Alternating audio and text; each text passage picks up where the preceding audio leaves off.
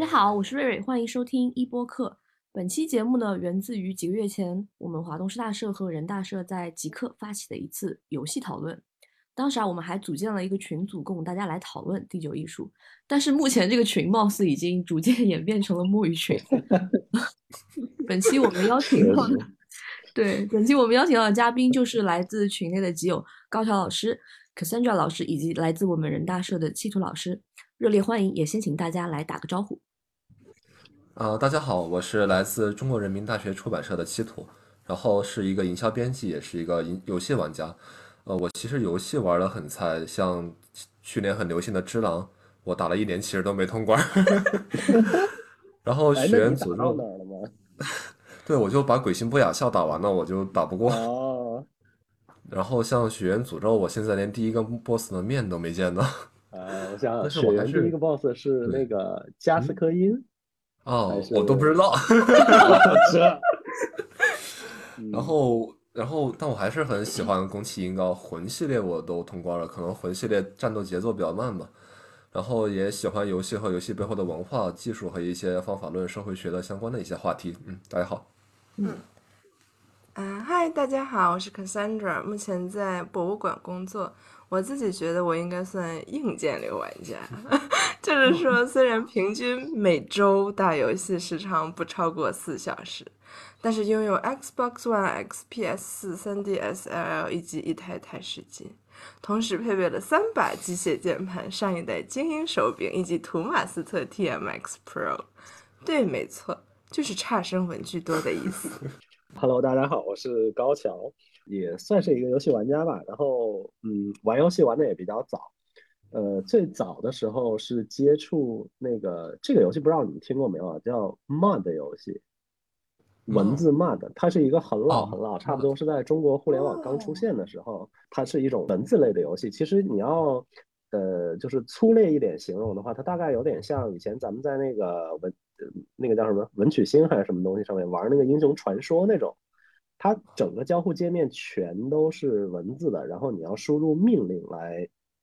执行你人物的动作。然后我们当时玩的那个呢是叫小小小江湖，那个是个非常非常老的游戏。然后后来的话，单机游戏那启蒙肯定就是像国产的三剑，然后还有嗯像辐射，然后玩具兵大战，哎那个游戏也挺好玩的。然后像呃 RTS 的话，就是魔兽争霸，然后星际争霸，再到后来嗯比如说古早一点石器时代啊、魔力宝贝啊，这样就反正是这样一路玩下来。然后当年 去网吧也没少挨骂。高桥老师，就你真的是老玩家了，天呐！对，我也怕去玩。然后后来，呃，我曾经在游戏公司做过一段时间的运营，但是我们那个公司呢是一个发行公司，然后发行的也是那种就是是兄弟就来砍我的那种。那种那种就国产换皮的垃圾页游，呃，所以，所以我我我现在是有一点电子阳痿的倾向，跟这个工作经历是非常有 直接的关系的。对，大概是这样，嗯。呃，那我们就进入第一部分。大部分人呢，哪怕像就是没有玩过王者荣耀之类的大众游戏，像没有玩过魔兽世界、死亡搁浅这种品牌大作，至少也应该在地铁上打过什么消消乐呀，也玩过像召唤神龙这种。然后电子游戏呢，作为一种新的日常生活经验，其与日俱增的影响力不断的改变和塑造着我们周围的世界。然后，首先我想请大家先分享一下各自的电子游戏经验，就是目前在玩的游戏、比较喜欢的游戏，然后雷的游戏，以及啊、呃为什么？最近在玩的游戏，我跟七图肯定都在玩老头环。我真的没玩老头环，我刚才 你没玩你待会儿就知道了，你待你待会儿就知道了。震惊了。刚才高桥老师说的好多游戏就已经是比我的年龄都还要大了。对，像我我后来我写的稿子里面想提到的一个游戏，那个完全纯文字的冒险 Rogue，我觉得也应该也是和高桥老师说的那批游戏是一个年代的。对，我的电子游戏启蒙的话，应该是很小很小的时候，当时在我爸同事家里边用那个红白机玩超级玛丽，然后玩魂斗罗、什么加拉战机、坦克大战之类的。但是我真的从小就是个手残玩家，我我我那个超级玛丽奥，我到现在为止没没超过第四关过。我就长大了过后，我重新玩了几遍，我都从来没有打过第四关过。啊，后来的话，就像高桥老师说的魔兽系列，我算是魔兽系列的一个死忠粉，就魔兽争霸、魔兽世界、魔兽大电影、炉石传说，我都算是老玩家。然后因为喜欢历史和军事，我也比较喜欢玩坦克世界，这个应该是我玩的最久的一个游戏。哦，对，包括还有像文明啊、全面战争系列的 RTS，我也比较喜欢或者策略类，但是。我一直没有觉得自己是一个游戏玩家，我觉得我只是喜欢玩这些游戏，但是没有当时没有特别说想去了解这个游戏是怎么设计的，然后它背后有什么文化因素，它背后有什么一些哲学啊、社会学方面的一些思潮。一直到我真正的游戏启蒙，我算是《塞尔达传说：荒野之息》，这毫无疑问绝对是我自认是游戏玩家的第一部游戏。我当时玩这部游戏的整个的状态就是把整个人关在寝室里面一个星期，这个星期我基本上天天吃泡面，然后不出门，也不去洗澡，然后也不去救公主，然后早上起来第一件事情就是打好打开 Switch 启动荒野之息，晚上睡觉一直玩到游戏机和充电宝全部没有电，然后才去睡觉。就我觉得这个游戏它就有一个魔力。你不自觉的自己会想去看这个游戏的各个角落里面有什么东西。你看到那个山上面有一个亮光，你想去看；你看到那个海边有一个神庙，你想过去看看。而且这一路上都有数不尽的地方让你去探索。然后我觉得，一个是给我印象特别深的一个场景，我当时在游戏里面看到天上有流星飞过去。呃，然后我当时就觉得哇，太漂亮了，好浪漫，而且我就往那个流星的方向跑，而且我没想到真的那个流星会掉一个星星的碎片下来，我就觉得这个游戏骨子里面可能有一些 浪漫的成分在里边，现在就印象特别深。当时这个荒野之息通关了过后，我重新走出我的寝室，我觉得哇，这个草和荒野之息里面一样的漂亮，然后这个天和荒野之息里面一样的蓝。我我们学校背后那个山，我想上去看一下，上面有没有一个宝箱。而且因为太喜欢这个游戏了，我从来没有遇到过这么喜欢的一个游戏。然后我当时就去了解了很多《荒野之息》它是怎么被开发出来的。然后我就了解到任天堂先做了一个 2D 模型，然后再去开发 3D 的《荒野之息》。然后又去了解到荒野整个塞尔达系列在游戏史上的地位，比如塞尔达初代是整个 ARPG 的算是鼻祖级的游戏。然后像石之笛，它被称为一个可以移动的一个专利专利局，然后里面包括现在很流行的 3D 锁定啊，包括那个沙盒系统，很多都是从石之笛里面衍生出来的。而且从塞尔达开始，我最关键的是我去建立了一个我对游戏的审美，就我明白我自己真正喜欢的游戏是什么样子。然后啊，当然从这个话题衍生开来，我会去批判很多游戏，当然希望听到我后面批判的一些玩家不要介意。但是，就刚才高桥老师不是说，我最近肯定在玩老头环吗？我真的没有玩。我最近唯一坚持在玩的游戏是《健身环大冒险》。自从工作过后，我觉得还是挺无奈的。我工作之前以为自己还会是那种每个星期都会去认真的玩游戏、研究游戏的人，嗯，但是现在每天回回到家做完饭，然后就玩健身环健一下身，然后就差不多该睡觉了。然后周末有时候也会有很多事情，所以，因为我我我喜欢玩的游戏，我又不喜欢玩网游嘛，嗯，我喜欢玩的游戏都是需要一大段时间去连续的玩去通关的，所以真的算是一个很悲伤的故事吧。刚才不是瑞还问了一个问题嘛？就是要觉得雷的游戏，嗯，我我觉得雷的游戏就不是那个是兄弟快来扛我，对，就是我前司的那个。在我心目中，这个游戏已经其其实这个也是我的雷点。但等一下，其实这一点我可以跟你说一下，就是之前我听那个集合的时候，有一个故事，其实特别有感受。那你先说吧。嗯，我觉得我目前觉得最雷的游戏，我对雷的定义是远远达不到我的预期。我觉得它也配不上它现在的名声。我觉得是《荒野大镖客二》。我觉得这个确实是有很多有有有有有一些人是这样的，因为。对对对，怎么讲？就《荒野大镖客二》那个游戏，它是就是游戏。如果你说游戏作为一个工业的话，它算是就是这个工业的集大成者，因为它所有的东西都设置的特别特别的细。但是呢，问题就在于它设计的很细，但是呢，玩起来特别的繁琐。我我《荒野大镖客二》跟你也是一样的感觉，因为当时我特别期待这个游戏，然后我入了之后。可能就玩到第二章，就是换了一次营地之后，我就再也没有打开过那个游戏。就是它中间只要一断，然后就就就完了，就完了。看来我还是比你坚持一些。那我就接着荒高校老师话茬往下说吧。确实，它特别细，它里面 R 星就以游戏工业的集大成的那种工业的力量，往里面塞了无数的细节，无数的支线任务，很多很多。对对对，但是首先它不好玩。我为什么不好玩？它在操作上面，我不知道是阿星故意的，还是它游戏开发的问题，它有很大的操作延迟。我摇动一下摇杆，它可能需要半秒钟，它人物才会去想，这是小问题哈。我觉得它最大的问题是，呃，我想我想引用一下一个我比较喜欢的那个社会学家、哲学家，就是以赛亚·柏林，他对自由进行的一个分类，他把自由分为一个消极的自由和一个积极的自由。消极自由就是我可以选择不去做什么。积极的自由是我自己内心自发的想去做什么。我觉得《荒野大镖客二》它在消极自由这方面是完全没有问题的，或者我们地图炮一点，我觉得所有的传统的开放世界游戏在消极自由这块是没有问题的，没有像那种纯线性游戏一样去逼迫你，你不做这个事情，这个游戏它就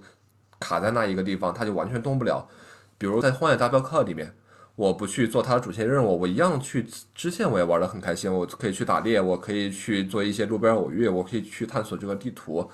但是，我真的想去做这些事情吗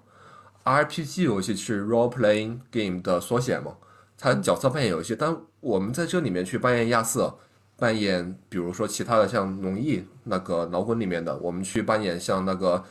刺客信条里面的各代的主角。我们想扮演自己的时候，这些游戏给我们提供了一个扮演自己的一个空间吗？嗯，比如说我们在《荒野大镖客》里面，我去做再多的支线任务，它的剧情依然是线性的，依然是被编剧所写好的。它其实是无数个线性游戏的一个合集。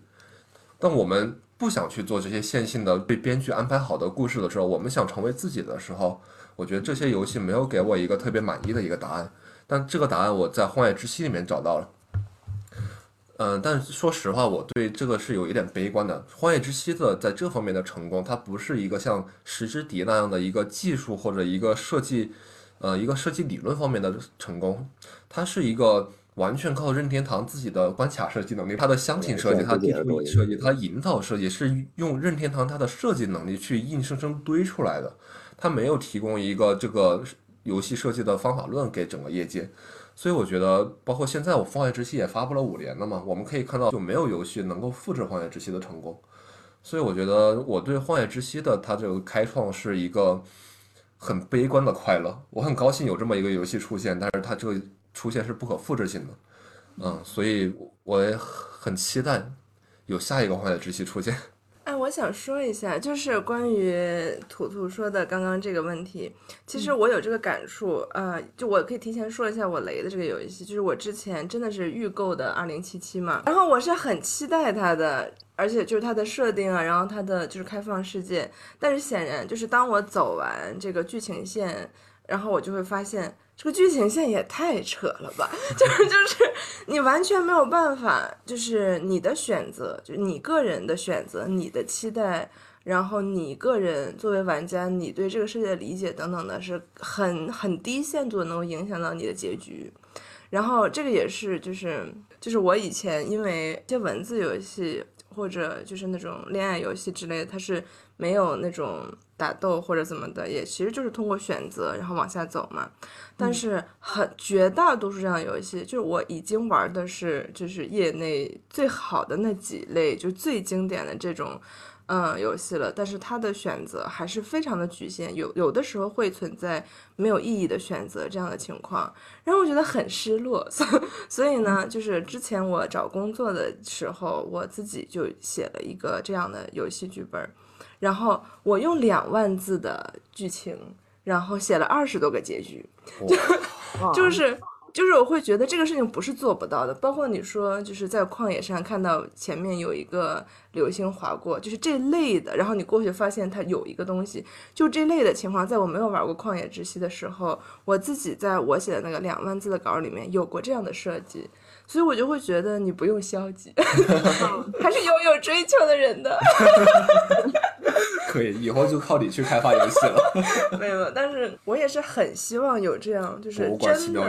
呃，对，就是真的有自由。然后嗯这个游戏设计者他知道，就是一个人他为什么在这个情况下做出这样的选择，然后他这样的选择和他设定的这个世界发生互动的时候，这个人会得到什么东西或者失去什么东西，然后给他一个相对来说开放和属于他自己的那个结局。我其实从另外一个方面来说，我比较期待技术在这方面的应用。当然，这个我我也记下来，我待会儿待会儿再讲吧。先让高桥先听一下高桥老师的意见。对对，我呢，是因为之前不是做运营嘛，然后做运营的时候呢，在进入这个行业之前，我给自己就是定了一个那个原则吧。这个原则就是我要尽可能的去适应所有的游戏，就不再因为个人的好恶这样子去去不接受某一类的游戏，或者说觉得这类游戏就不行、没用、不好玩儿。当然，实际上这个实际上是很难的啦。但是我如果做不到这一点的话，就 整个上班时间会过得非常 因为那个游戏真的就是就是你能想象到的重复的、机械的、换皮的、片刻的，几乎应该算是一个怎么讲呢？就是游戏玩家的那个厌厌恶大大合集。那我想分享一个是什么呢？是之前在听机核的这个电台的时候啊，他们有一期是呃专门讲这个死亡循环。死亡循环是这个 Arkane 的的一个新作，它的那个呃玩法其实我觉得是非常精巧的，因为它的那个设定是在一个这个永就是永生的这个世界里，你要去你要去击杀几个这个人物，然后它的这个关卡设计呢就分成了不同的区域，还有不同的时间段，这样排列组合出来就有了非常呃多的这个这个变化。游戏过程里面呢，你也也可以用就是各种各样不同的办法去达成你的目标。他们当时在讲到这个的时候呢，仲青老师他说了一个他的这个经历啊，那大家都知道原神嘛，对吧？嗯原神呢，感觉上跟这个死亡循环可以说是就是游戏设计的两个极端，嗯一个是非常非常精巧的关卡设计，以玩法去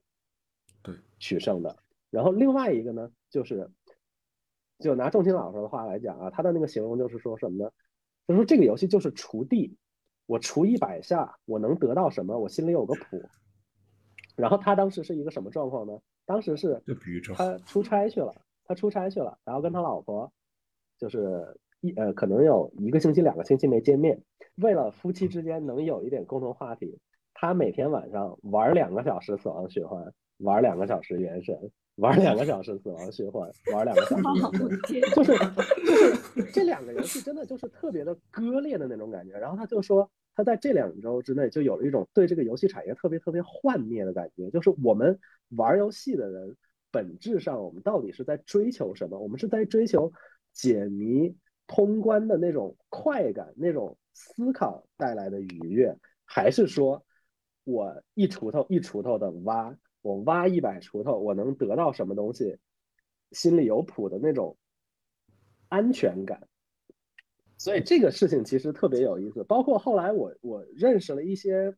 就是接触了这个就是嗯怎么讲，就是游戏好物的这个各不相同的人之后，我发现确实有一些人他不会在乎说是这个游戏设计的有多精巧，他只是追求那一种安定感。就比如说在说这个社交类游戏的时候，你们觉得它能算游戏吗？就比如说是什么偷菜啊，然后嗯，像以前人人网的那种游戏，你们觉得这种那种算是游戏吗？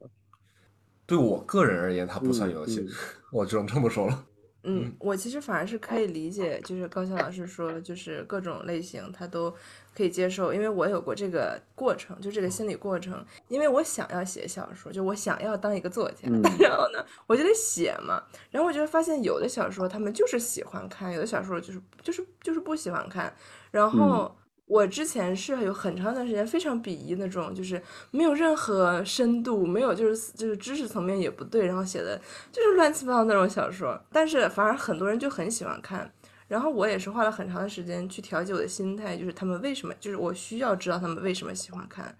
然后我就理解了，就社会上有不同的人，然后不同的人对于这种文化产品的需求确实是不一样的。所以，如果这种社交模式的游戏是他们需要的游戏，或者说他们就是喜欢参与这样的社会活动的话，对吧？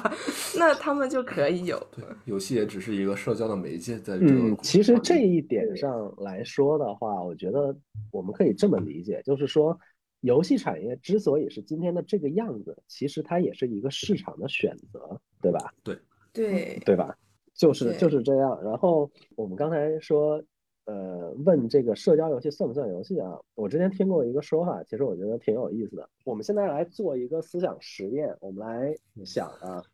把游思想我们把实验太高级了 对对对，我们我们现在想一个游戏它应该具备什么东西啊？当然，我们这里的游戏是说电子游戏啊，嗯它应该具有什么东西，具有哪些要素或者说特征？第一个，它首先应该有一个博弈，嗯，博弈的过程。这个东西其实放到电子游戏里面，我们就可以把它讲叫玩法嘛，对吧？嗯就比如说我这个游戏是一个文字 AVG，或者说它是一个那个 RPG，或者是它是一个 ARPG，或者是那个 STG 之类的这些的，那么它应该有一个玩法，这个玩法很大程度上决定了它好不好玩。至于你说其他什么关卡设计、数值设计等等等等，这些都可以归纳在这个范畴里，对吗？对对第二个是文本，就是故事；第三个是成瘾。这个东西其实对于游戏来说是最重要的，是成瘾性，它必须要有一个能让你玩下去的这样的一个点在，不然的话，那我为什么要去玩它呢？而且成瘾性其实说实话，在现在的这个游戏行业里面，或者说在游戏设计里面，它是很重要的一环。但是我们现在反过来想啊，这三个东西是不是都是不可或缺的？第一个，我觉得文本其实是可以不要的，对，很多游戏对吧？很多游戏其实是没有没有文本的。对，博弈的这个东西可不可以不要？其实也可以不要。是的比，如说偷菜，偷菜它有什么博弈？其实其实没什么博弈，它就只是很机械的在点击。然后社交游戏里面，那那就是不需要这个这个动脑子的这个 类型就更多了嘛，对吧？我还想到一个，就是成瘾。我刚才想到一个，就嗯是我去看那个游戏展，包括那个像核聚变的时候，就有嗯很多，就有一也不是很多嘛，就有有一些艺术家，他们尝试嗯以游戏为载体，然后去构建，比如构建一个世界，或者去进行一段叙事，或者单纯的就是堆叠一些意象，然后塑造一个空间。他们尝试在用游戏在作为一个艺术性的表达。我觉得，我刚才想了一下，如果呃就类比一下嘛，比如说像嗯摄影把绘画从计时的功能里面解放出来了，电影什么的出现，然后就让戏剧可以走上实验戏剧这些道路。我觉得，呃，也许如果我们把游戏的一些就是呃工具性的或者它的娱乐性的东西再再剥离一下的，我觉得游戏可能也会有一些纯粹、更纯粹的或者比如艺术性啊，或者它能去成为一个思想的载体的这一部分。我作为一个游戏玩家，我是我是对游戏有一些这方面的期待的。这个期待其实每个人都会有，但是呢，这个东西其实说说实话，设计起来很难，嗯而且它它也不仅仅跟游戏相关，它跟我们，我觉得就说这个东西跟什么跟什么东西有关，它其实是跟硬件相关的。就是当我们的硬件技术达到了一定程度之后，至少要比现在至少要强很多。你说到这个东西的时候，我脑子第一个反应是元宇宙。确实，是吧？对 我第一个反应是元宇宙，而且刚才你说的那个，就是有一些艺术家他们在设计这种这种呃装置吧，有时候它它其实这个东西就是一个互动的那个互动装置嘛，对对对，互动装置，？就是一个那个互动装置。呃，其实我觉得高晓老师刚刚就是呃后面不是强调了成瘾这个特征嘛，然后我就嗯想到，呃，因为我自己不是相当于就是游戏的，也算是创作者吧，所以呢，对，所以我我会看很多游戏设计的书，然后，所以我可以就是我其实又有玩家的视角，又有设计者的视角嘛，然后我就会想，其实高晓老师说的这个标准，其实针对的是具有巨大商业成功的游戏，商业性游戏，对，是商业具有嗯像就是它这个游戏可能不一定本身是为了商业而来的，但是它如果具有成瘾性，一定具有很强的商业的成功。对，所以但是这个事情就很有意思，就是很多就是很多设计者他不会想，就是他会花很少的精力在设计成瘾性上。他还是比较理想化的，想要去去展示一些，其实是展示一些个人的观念啊，或者。那那种感觉。我觉得现在的市市场算是两个极端吧，就有的公司，呃，就不只是游戏公司吧，他们会有专门的心理学家去做这个事情，就怎么样去设计你的产品啊，包括我们马上要上市一本新书，叫《福格说服技术》。这本书呢，就是说如何用如何用设计，用计算机方法上的设计，然后来引导用户去对你的产品上瘾。大家如果对这个感兴趣的话，可以去买一下。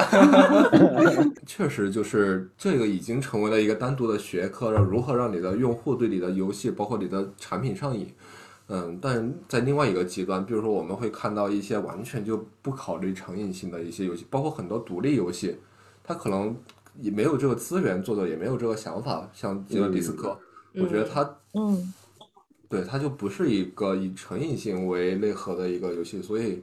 确实，我觉得我很赞同刚才卡三哎说说的，但是极乐迪斯科其实是一个异类，他的那个作者是一个特别特别就是有事儿可讲的人。对对对对对，他之前他之前其实，在那个访谈的时候，在那个创作访谈的时候，其实说过，他做这个极乐迪斯科啊，他不是打算做一个游戏。极乐迪斯科的那个文本实际上是他以前的一个小说，那个小说呢，因为是拿那个是拿是拿什么来着，爱沙尼亚语还是什么东西写的，就没有英文版，然后写的很好，但是销量很惨淡，然后他就特别不爽，然后他希望让 这个做游戏让更多的人游戏对，然后所以他只是把这个游戏当成了一个当成了一个载体在使用，他并不是打算说我真的要做一个好玩的游戏，或者说怎么样的，就那个那个是个太怪机的东西了，我们这这里就论外了吧。补充一点啊，极乐迪斯科其实相对于他说它是一个这个文本吧，更像是一个哲学的那种思考的大集合，而且它是一个特别左派的那样那样的东西。正好也顺着就是高超老师这个刚讲的，就是我之嗯前之所以会去玩极乐迪斯科，就是因为听说它那个文本量特别大，所以我才嗯会去玩的。因为我呃不是一个就是很喜欢打游戏的人，然后我的朋友跟我说这个游戏的文本很有意思，然后我就去玩这个游戏了。但是我玩的过程中，我就会发现，就是其实玩这个游戏其实是就是拉长了我整一个阅读的过程。就是如果我比如说我拿一本书来看的话，一直看很认真的看，可能我一天就看完了。但是我打这个游戏，我要不停的就是选择，然后它有不停的，就是有不同的线，走了这条线之后，可能另外一部分文本我就看不到了，我需要重新打。玩游戏的这过程反而就是会让我 相当于说是看文本的这个难度增加了。如果有选择的话，我可能更倾向于会说去直接去看他那个原著，而不是来打这个游戏。原著，嗯，大家是嗯如何看待游戏的文化价值的？就是在玩游戏的过程中，是否会在某种程度上让大家作为一个学习的手段，就像文学啊、政治学啊、神秘学以及大众文化在游戏中的呈现，是否会反哺现实中某种文化的传播与传承？那我我正好可以接着瑞刚才的话题往下说，就是瑞刚才提到了一个点，就是，嗯、你读一个文本可能需要一天，但你玩游戏需要投入很长的时间，对嗯、但是我是觉得游戏它作为一种媒介，它的信息密度其实是增加了的，也就是说它它可以传递的信息嗯是可以把不同的媒介形式、音乐、文本，然后包括图像、包括电影结合起来，它是一个复合性的载体，所以包括游戏它本身游游玩时间也很长，所以我觉得游戏它作为一个不同的一个媒介的一个聚合，它的嗯怎么说？它我我我我是比较期待游戏这一点，因为我想举的例子就是像《女神异闻录》。嗯，我当时感触特别深，《女神异闻录五》是我很喜欢的那个游戏，所以我玩完了这个过后，我去看到它的那个动画版，但我发现动画版里面删掉的东西实在是太多了，呃，就动的，画，对，所以我觉得从我当时从这儿就开始想，游戏它作为一个载载体，它能承载的东西真的是信息量特别的大。我还是以《女神异闻录》来举例子吧。就比如我们从《女神异闻录五》的文本里面，它其实是，呃，源于中世纪的欧洲的那个流浪汉文学，它以一个底层的视角，然后去反映上上流社会的一个腐败、一个堕落，然后以一个奇遇的方式，然后来结束这个上流社会的一个堕落的过程，构建了一个新的世界。然后像在里面的话。像它里面有很多，比如说你可以去买很多 CD，这些 CD 或者里面的一些插曲，或者里面的一些呃可以阅读的书，就反映反映了日本的一些流行的文化，比如里面会提到涩谷，会提到新宿，然后还会提到很多很多相关的东西，然后再包括它里面，呃，女神异闻录整个系列从一到五都有一个塔罗牌的系统。然后它不同的角色会代表的不同的不同的塔罗牌，然后这个不同的塔罗牌会代表这个角色不同的性格命运，然后它里面也有一些神秘主义的，包括它有一些呃梦与现实之间的这个空隙啊这些东西的存在，然后包括它的最后的 BOSS，然后我没记错的话也是那个拜火教还是哪一个宗教里面的神，然后它包括它里面的妖怪也是来源于全世界各地不同的神话或者不同的一些古代传说英雄故事。所以我觉得，我们作为对比哈，有一个很著名的，作为各种亚文化、各各种流行文化聚合的一个电影《头号玩家》。《头号玩家》的话，我们当然也可以在里面看到不同时期八九十年代的一些复古的一些流行元素、一些大众文化。但是《头号玩家》很，《头号玩家》很明显的是，他是刻意的，他就是想把这些东西聚合在一起，然后去创作这个小说以及这个电影。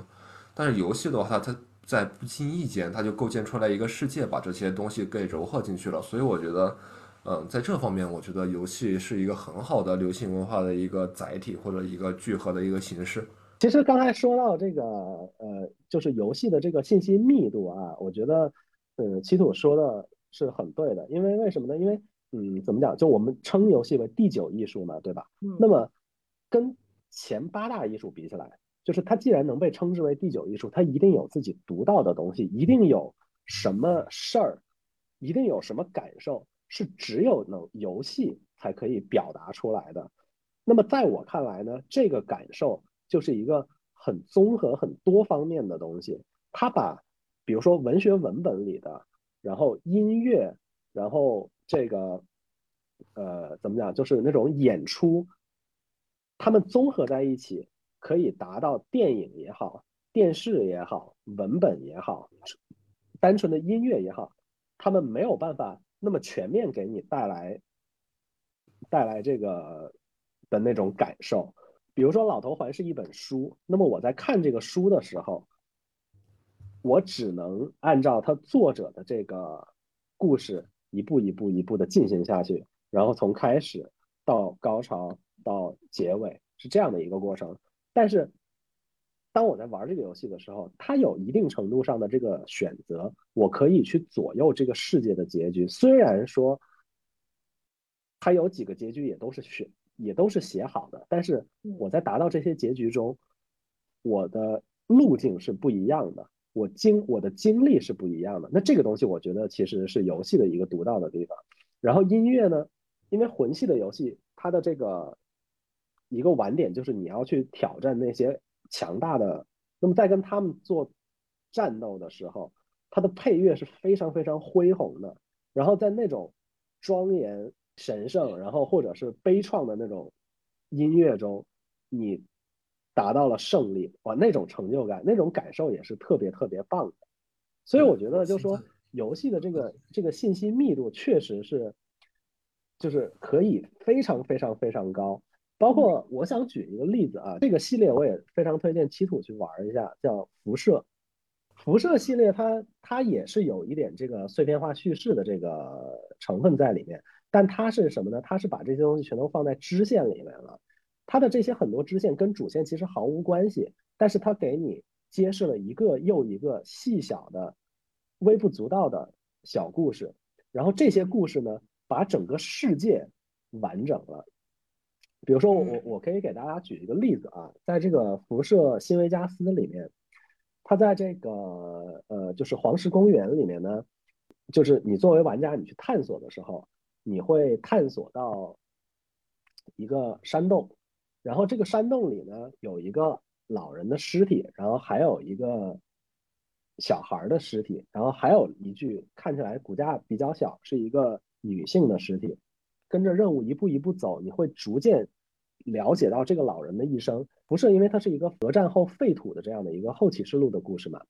那么这个老人呢是一个护林员。当核弹落下来的时候，他因为在这个呃就是黄石国家公园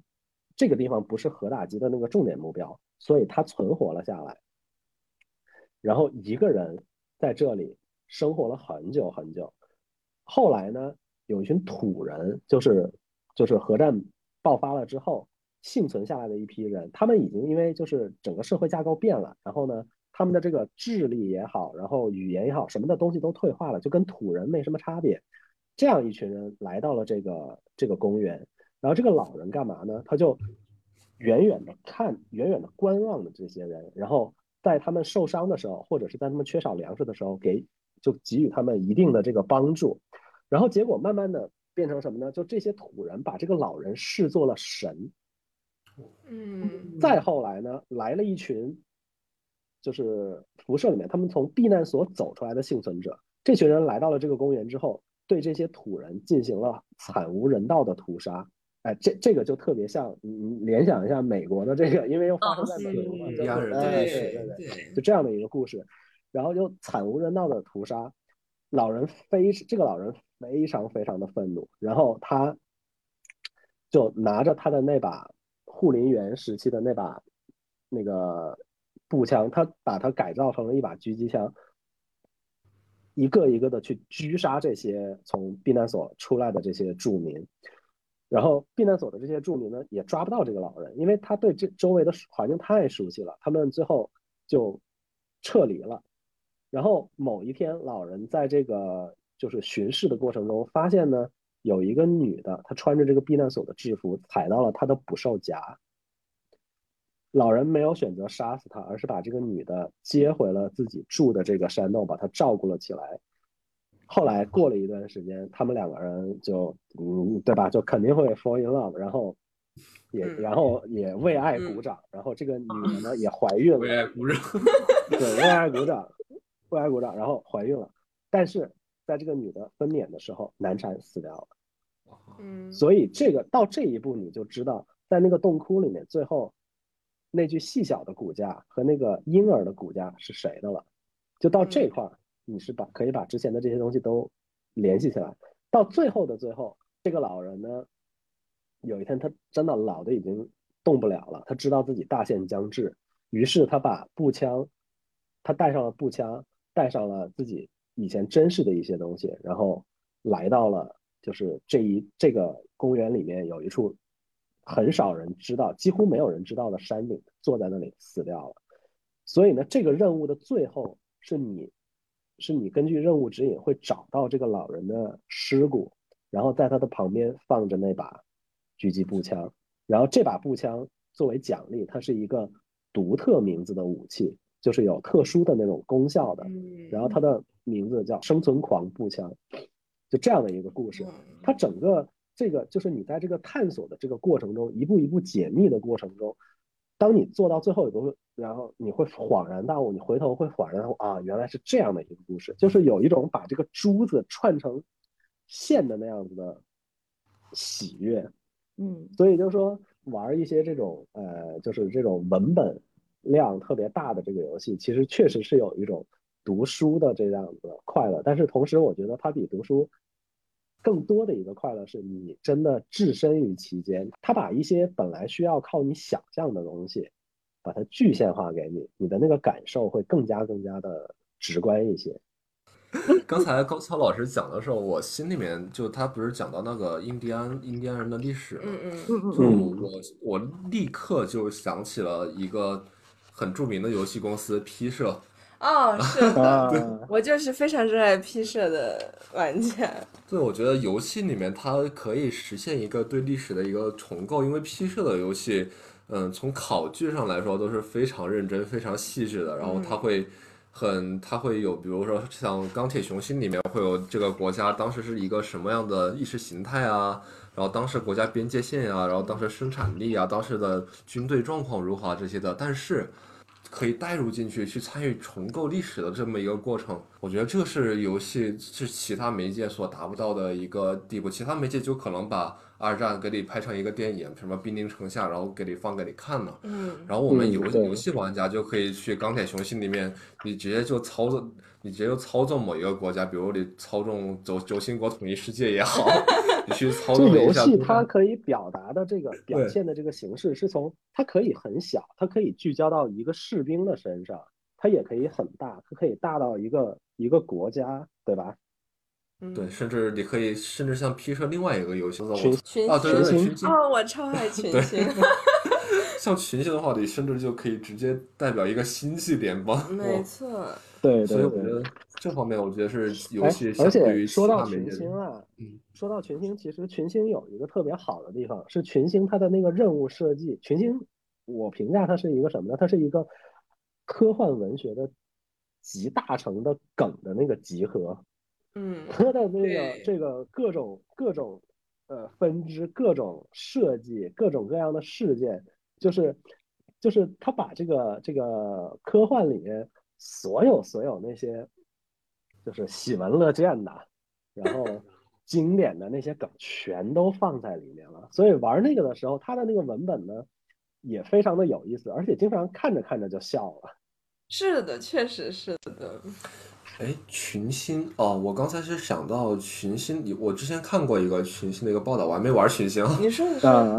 就是他经常就是，比如你对一个星球或者一个殖民地发起一个攻击，然后死亡几百万人。我刚我刚才就嗯想到，在游戏里面就死亡这个事情就是变得特别的渺小，尤其是在一些战略类游戏的时候。对，那你知道吗？这个这个感觉非常的奇妙，就是我就提前说一下我的那个部分，嗯，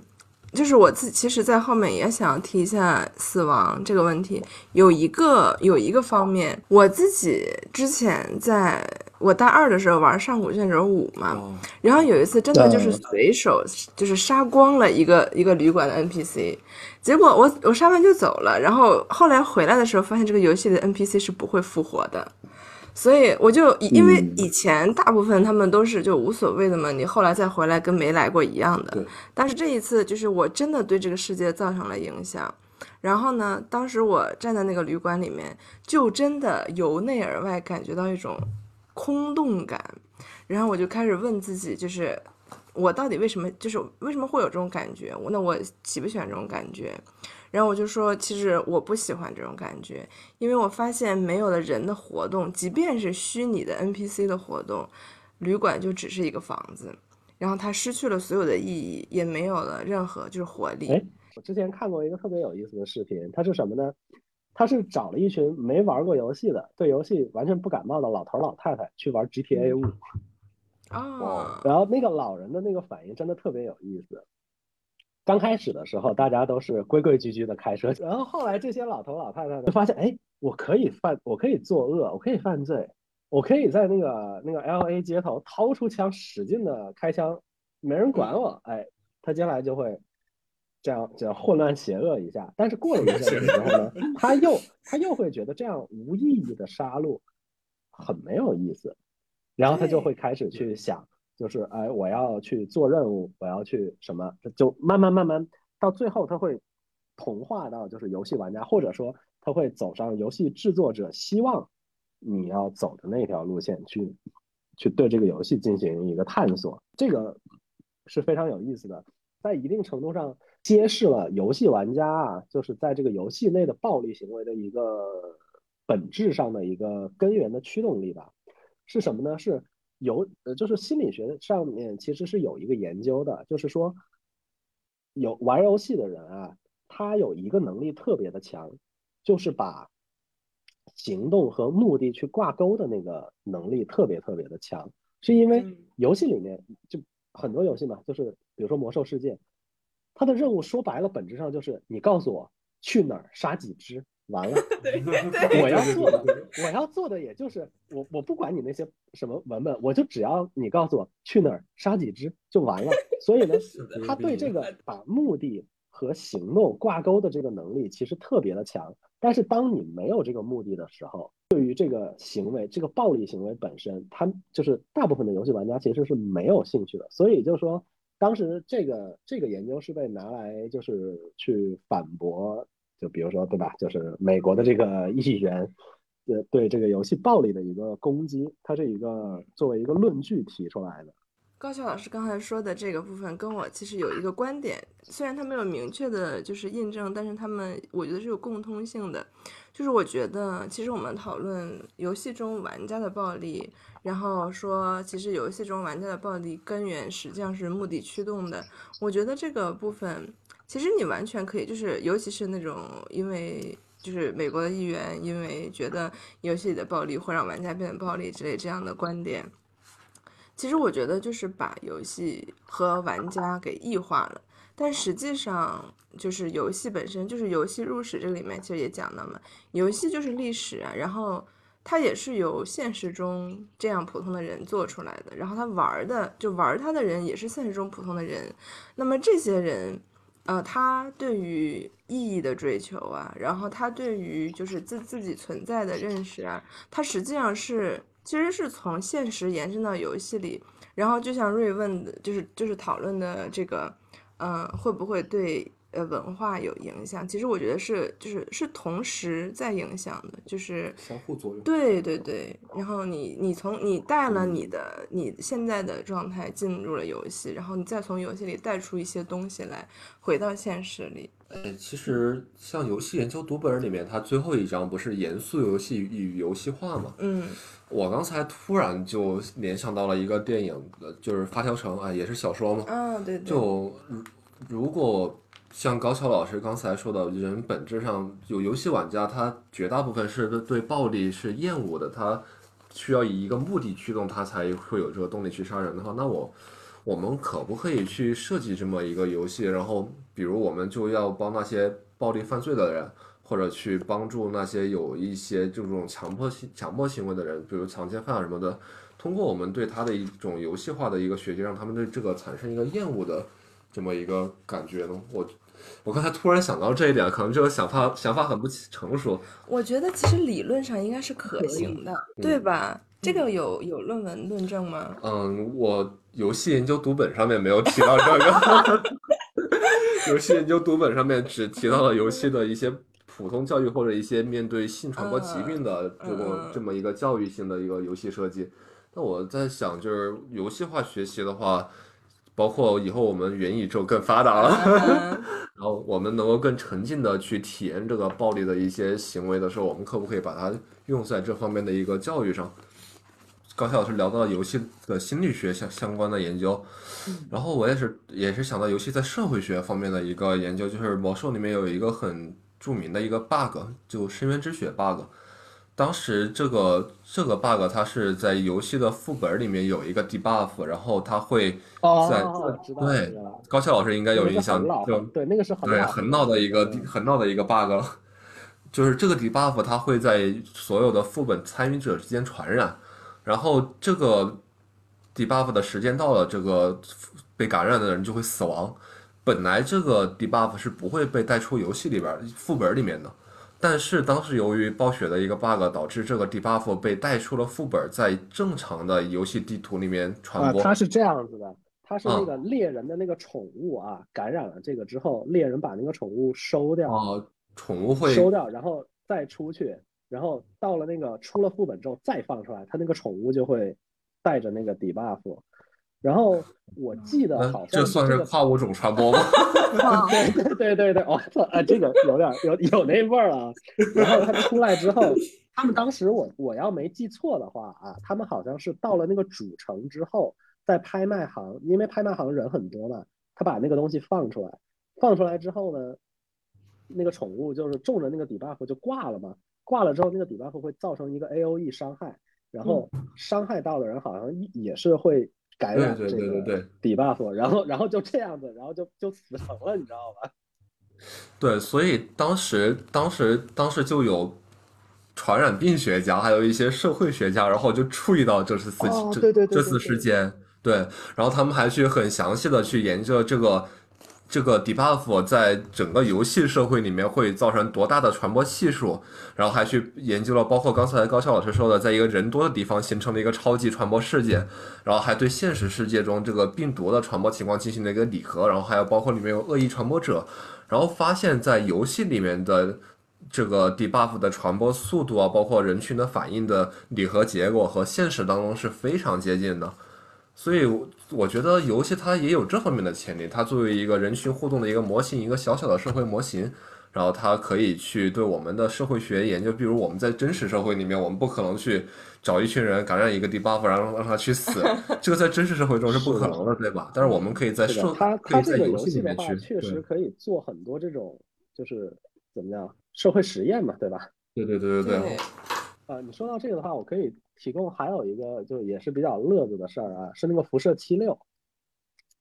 辐射七六，因为它是那个贝塞斯达就辐射的一个一个最新的一个作品吧，对吧？就是那个最新的一个作品。然后，但是呢，它的那个玩法自由度呢，要比其他的，其实我觉得是更高的。然后在这个游戏里面呢，就是大家会，就是你真的会像一个这个末世求生者一样选择合作，或者是选择背叛嘛。然后后来有一个有一个玩家，他本他本职是一个医生，这个人呢，他玩这个辐射七六，他跟别人玩的就不一样，他就是做治疗针，做了很多很多的治疗针，他就当一个真的当一个医生，在游戏里对卖这个治疗针，卖这个福特宁，就是消那个辐射值的一种药。然后后来呢，因为他帮助了很多很多人，当然他也就是遭遇过很多次的这个这个攻击，遭遇过很多事儿，但是因为他日复一日的去帮助别人，所以他有了一群拥趸，他有了很多的这个支持者，然后慢慢慢慢他们就形成了一个势力，然后这个势力就变成了，就这个势力就真的变成了辐射七六里面的红十字会那样子那种性质的组织。所以就是就是这种事情在游戏里发生的时候，就是你会你会更深刻的体会到一句什么呢？就是历史过去就是现在啊，真的会有这种即视对感。对，因为你刚才提到这个的时候，你刚才说历史就是现在，我觉得特我想说的是，我刚才你提一提这个例子，我立马就想到了历史上的圣殿骑士团和医院骑士团。医院骑士团和圣殿骑士团就是这样建立起来的。继续就是讲一下那个游戏研究读本里面一个比较有意思的例子吧，就是嗯也是宗教人嗯类学嘛，也是我们这个大话题下面的，就是他在游戏入史这个篇目里面讲的一个例子，就是那个德鲁伊的复兴。就德鲁伊宗教它本来是啊，啊、公元前二世纪到呃，就公元二世纪凯尔特世界里面一个宗教里面的祭司嘛。但是因为这个宗教它是一个口述的传统，就是没有留下那种文字的典籍，所以相当于说它在很长一段时间里面就被忘记了。但是它这个德鲁伊这个概念却在二十世纪七八十年代的时候，突然就是出现在了一大批的那个桌面游戏和数字游戏里面，然后它是被设置成了一个战斗的职业，然后就有非常多的游戏作品，然后正就是因为这些游戏作品的诞生，就是使得这个已应该可以说是已经消失的文化概念，就是重新开始自我创生，成为了当时大众文化中的一个很重要的呃组成部分。并且我觉得很有意思的是，它为真正的那个德鲁伊的复兴起到了作用。就是，呃，一方面就是玩家在这这些游戏里面，呃，是可以跟着游戏的这个设定啊、世界啊去体验这个，呃，公元前的宗教文化，然后并且是获得了类似的灵性体验的。第二个呢，就是它作为一种历史记忆的这个媒介，使得就是千年前的宗教就是重获了一些活力嘛。然后二零一零年的时候，德鲁伊之道它是在英国当时得到了一个正式的认证的，就是说这个群体这个宗教它是被英国再重新认证下来，就是说有这么一群人，他们就是信这个教的。一个已经消失的宗教文化概念，它通过呃游戏再生了。我是一个文明系列的一个中式玩家嘛，就文明四五六，尤其是五代玩的非常多。就当然它没有像德鲁伊文化这样的直接从一个死亡的文化，然后变成了一个复活的一个文化。但是在文明里面，它的作用在里面，除了我们中国文明、美国文明或者希腊文明、罗马文明之外，它里面有一些特别有意思的一些小众的文明，比如说像肖肖里文明，它是一个美国的印第安部落。然后像比如说有一个有包括有非洲，我们平时对非洲的关注是非常少的。嗯但是它里面也收录了像非洲非洲的桑海帝国。我之前还写过一篇，就是关于桑海帝国，从有文明五聊到桑海帝国的这么一篇文章，投给集合，但是集合没有采用。对，然后就是它游戏里面，它就会去复原呢当时桑海帝国里面的一些特色的一些建筑物，比如说它的一些祭祀文化，它会建造一个怎么样的一个庙宇来当它的一个呃，在它游戏里面就是一个建筑嘛，或者一个奇观嘛，然后它历，但它历史上会存在一这么一个特殊的一个庙宇。然后它有它的专属的一些兵种，这个兵种可能是在历史上存在过的。因为桑海帝国它其实虽然在非洲，但它是一个嗯一沿着河流建立起来的这么一个帝国，所以它的水上水上的作战能力非常强。然后我觉得，如果不是因为文明这款游戏的话，我觉得像桑海帝国，它可能就只存在在非洲西部地区的一些民族的民族的口头传说，然后包括一些专业的学者里面，只有通过像游戏这么一个信息载量特别高的这么一个媒介，它可以一部游戏里面囊括好多好多文明、好多好多历史故事在里面。我觉得通过这样的媒介，才会把这些以前不为人知的东西，然后给展现给更多的人，让他们看见。或许有的就会像德鲁伊这样，被从历史的一些故纸堆里面挖出来，然后重新复活而生存下去。是我觉得这也是游戏的一个社会学或者嗯一个意义所在吧。嗯嗯嗯。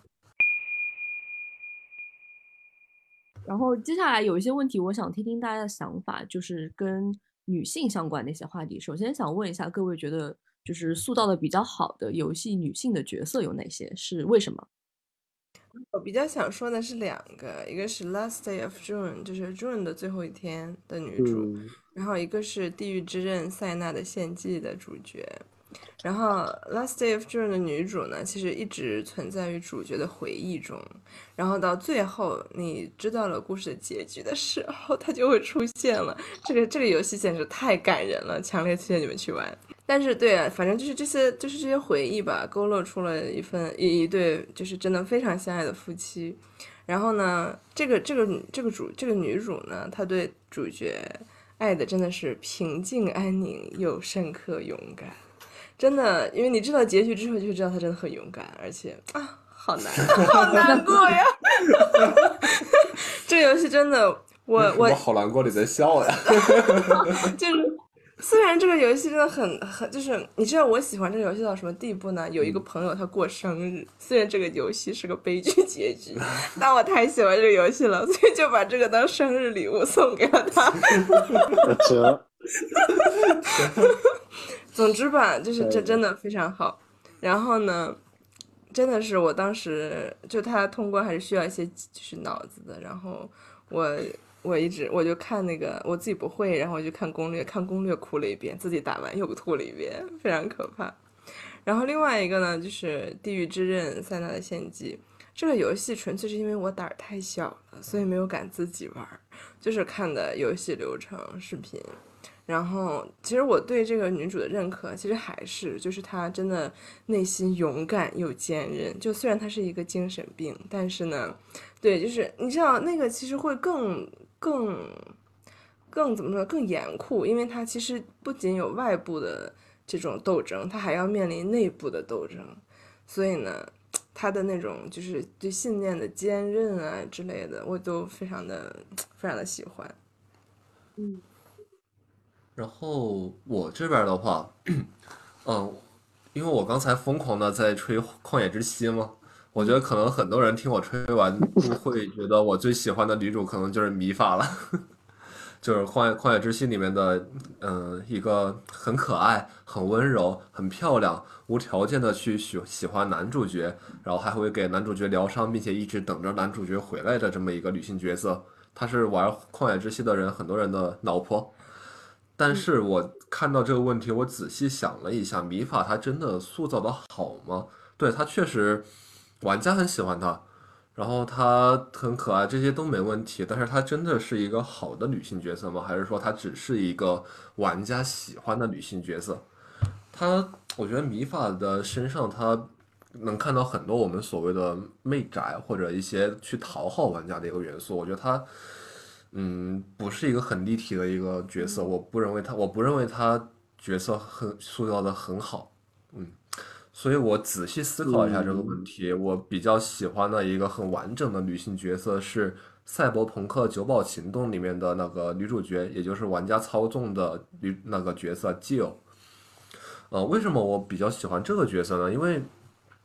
嗯，她在外外表上看起来，人设上看起来还是一个很可爱的双马尾的美少女，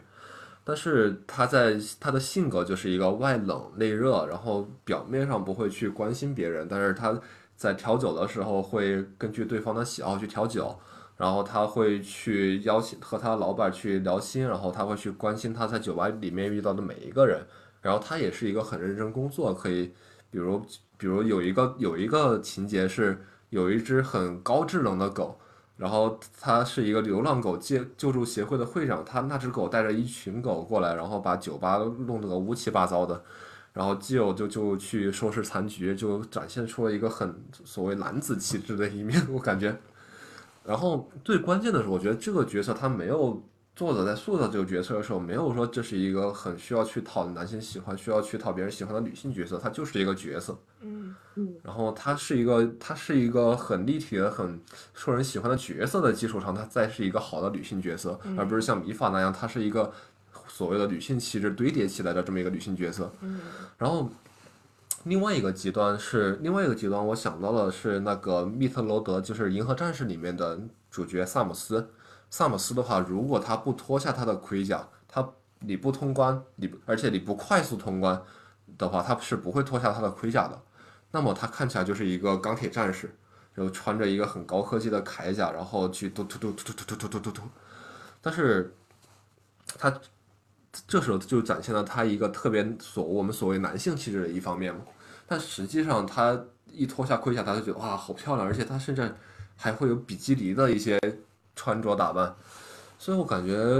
呃，当然当然，银河战士它也不是一个特别塑造角色塑造的很成功的一个游戏吧，它，但我还是觉得我们我昨天晚上我想这个问题想了很久，我实在是找不到太多就是。在角色成功上，在表现他女性气质的的角色，更多的角色，要不就是像萨姆斯一样，就两方面，在男性的威猛阳刚和女性的比基尼之间来回横来回横跳，嗯，要不就是像米法这样的一个单纯的女性气质的堆叠。就我看到这个的时候，我当时其实脑子里第一个反应的是那个美墨的那个女主角艾莉，但是因为美墨二，所以我对这个。就就美墨二，我觉得是算是把这个人物就彻底给毁了，变得特别的精分，啊。然后后来我再想了一下，呃，我再想了一下，实际上就想起来小时候玩这个游戏的时候，第一个就是怎么讲呢？也不能算是什么性意识启蒙吧，就是就是第一个印象比较深刻的是那个《仙剑奇侠传一》里面的那个赵灵儿。那个，因为嗯，是一个，就我觉得说，作为我这个年纪的人，如果你小时候玩游戏的话，估计是印象都都会比较深的。他已经是一个，甚至我觉得可以说是有点文化符号的那样子的，就达到那个级别的那种人物了。但是说实话，是我我更喜欢的一个呢，是我初中的时候玩的一个网游，叫《Mabinogi》洛奇。呃，后来有一个游戏叫《洛奇英雄传》。有听过吧？《洛奇英雄传》的那个前作，我们已经不是一个时代的玩家了。《洛奇英 雄传》的前作就是就是洛奇，就是马比诺基。然后他的那个官方的这个女主角呢叫纳尔，是一个白发双马尾，然后黑色旗袍，然后黑丝的，嗯，对，非常的漂亮。当然，这这个是就是就是好像我们在说一个人的这个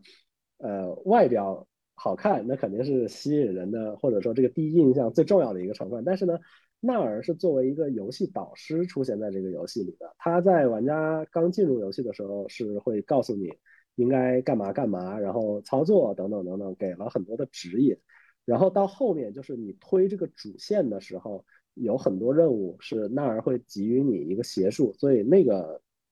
那个人就感觉是一个一路一直陪伴你那样走过来的一个朋友，所以也是就它虽然是一个网游，但是大家就是马比诺伊的玩家都会非常非常的喜欢这个这个角色，他的这个嗯这个角色塑造，我觉得是非常成功的，就会。你知道他是一个虚拟角色，但是他还是就是带给你很多的那种温暖的感觉吧。嗯嗯，哎，我看到提纲里面的第二个话题是，呃，作为女性玩家在玩家群体中受到的刻板印象啊。当然，因为我不是女性，但这个话题我还真的挺想听一下瑞和卡森德的嗯，那个看法的。瑞先说一下嘛。嗯，因为我看到那个 Cassandra 也写，就是在玩玩过那个哈利波特那个游戏嘛，我觉得对我感受最深的还真的是这个游戏，它真的是非常的呃，因为我那个打游戏算是比较社恐，就是自己打嘛，就是也所以很多那种隐私设置全部都是什么陌生人私信什么全部都是关掉的，所以倒也还好，没有受过太多的骚扰。但是你自闭的比我厉害多了。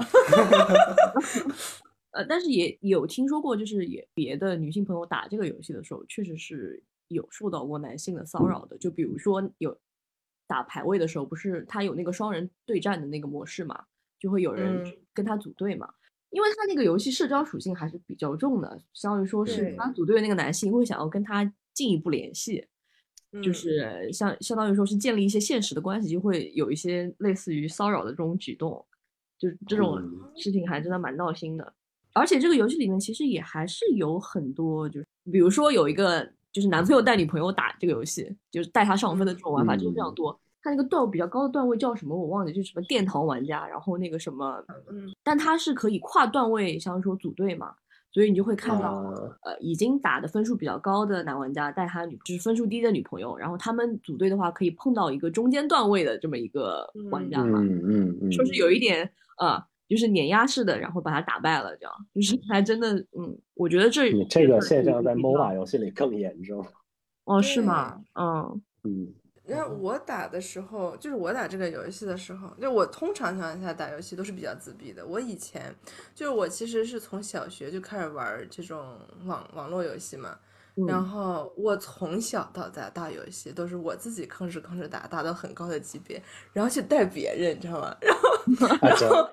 对，就是我我自己以前没有意识到这个问题，我也是今天讨论这个话题，我才才总结出来，我发现我好像一直都是这样的。然后，所以这一次就是在这个《哈利波特》里面，我也是，就是我自己，就是他发的，就是游戏公开第一天我就开始打嘛，之前也查了各种。真的是查了各种这个攻略，然后这种游戏的策略等等的，然后我一上来就就有哪些卡怎么用，这都已经看好了，然后才开始打的，还被我的朋友吐槽说你这玩游戏有什么意思？我说这是要赢啊，对，是要赢，我也是这样，我也是看攻略然后去打，对吧？然后呢，然后我就很快的打了，就打的级别比较高，然后。然后就有一个女的，就有个女性角色，然后过来找我说，就是就是一起组队，然后打的好像还比较比较好，她级别比较低，然后她就加我好友，我就那个加好友好了。然后后来她就找我聊天，说可以一起打，我说那那可以一起打呀。然后然后呢，我们就一起打。然后我真的就是我也其实不太会在那个游戏里聊天，然后。我就真的是人狠话不多，上来就是干。他一开始他不会太打，他不怎么会打的。然后就是我比较就是猛在前面那个就是输出嘛。然后后来慢慢的就是后来有一天他就说你是男的吗？我说我不是啊，我还有点奇怪。我想我想我听说我那个时候就听说这个游戏里有男的女扮男装进呸男扮女装进女生宿舍了嘛，对吧？对，就是你，他那个游戏是可以分女生宿舍的。哦哦，不好意思。啊，对，我以为是真的女生宿舍。哦，没有没有。然后我还有点奇怪呢，我想，就是他他难道认为我是这样的人吗？后来才发现 他是男的。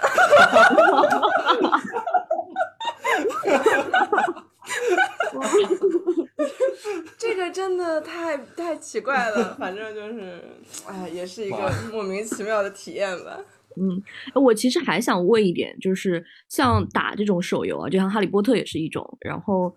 像别的乙女类的那种卡牌游戏的话，它的氪金属性非常的高。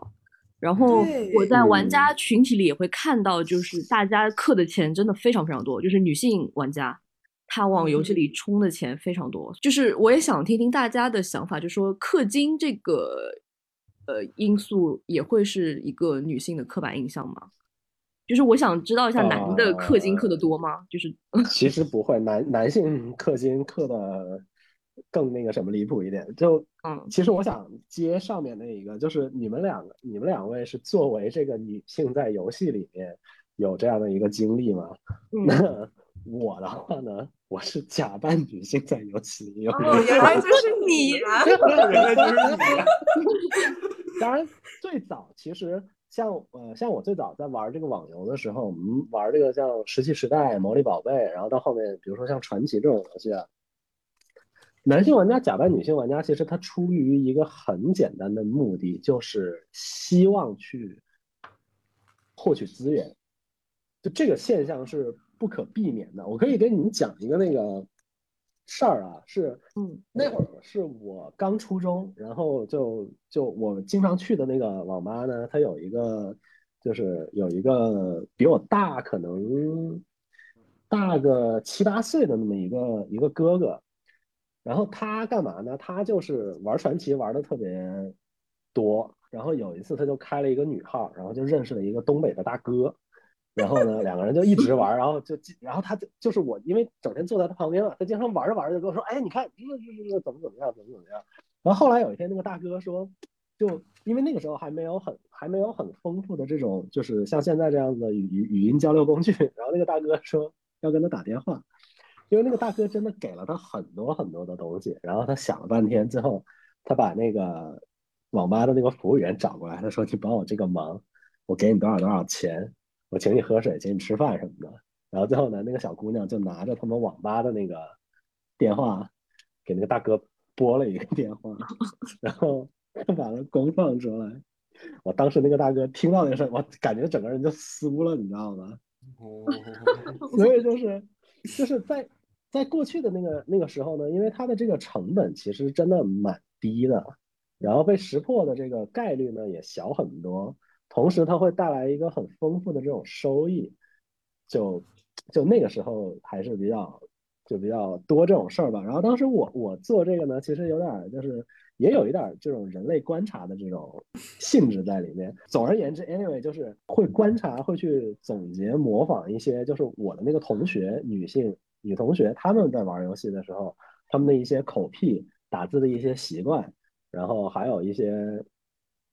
呃，甚至是操作吧之类的这些东西，就会就会去尽可能的去装的像一点。然后当时后来就是戏耍的人多了之后，当时我们玩《石器时代》，在那个公会里面，甚至我我那那我的那个女性角色的那个号有了一群拥趸，你知道吗？就是那个人设已经立住了，然后大家都已经默认了是这样的一个事情之后，然后在我幼小的心里心灵里面，就是很早的，就是这个游戏给我上了一课，就是千万别他妈网恋。然后再到后来的时候呢，就到现在这个时代，这个你说这个变声器已经很很发达、很成熟了嘛？因为之前那个就是有一些游戏主播啊，他们玩王者荣耀就会就是一个大老爷们儿坐在那儿，然后他放的那个视频就是一个是游戏的画面，一个是他自己本身的那个摄像头的截屏画面，然后他拿了麦克风，麦克风在前面打开变声器，然后调出来那种就是很御姐、很温柔，或者是怎么样的声音，就就跟着那个水友，不是不是不是水友，就是匹配到的人在那里打游戏，然后就就制造一种那个戏剧效果这样子，所以就，哎，这个奉劝大家啊，千万别网恋，尤其是在现在这个时代。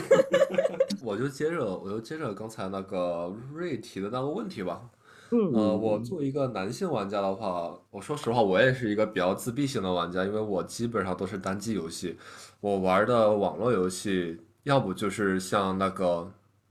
坦克世界》这样，完全就没有女玩家的，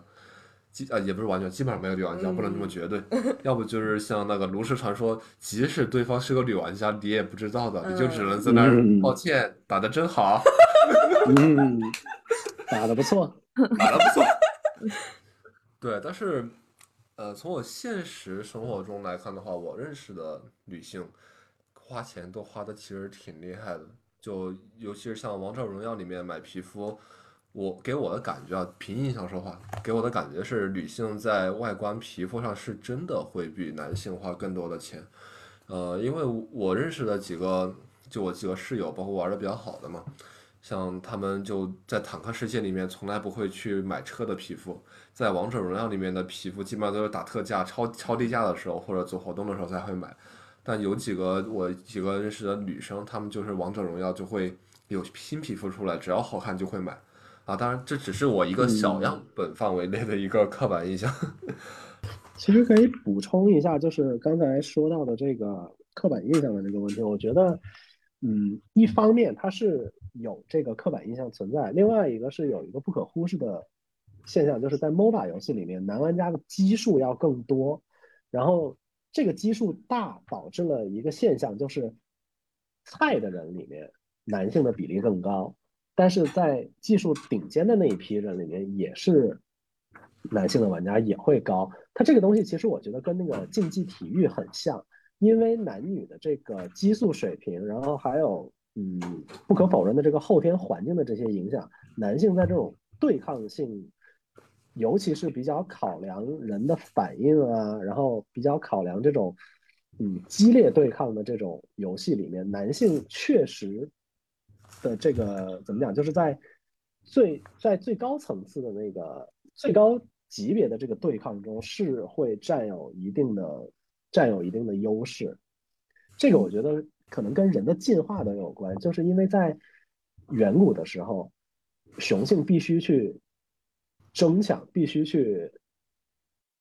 呃就必须去做这种搏杀的这种行为，它才可以有生存、有繁衍后代的这种条件，跟这个东西我觉得是相关的。呃，这一点的话，因为我，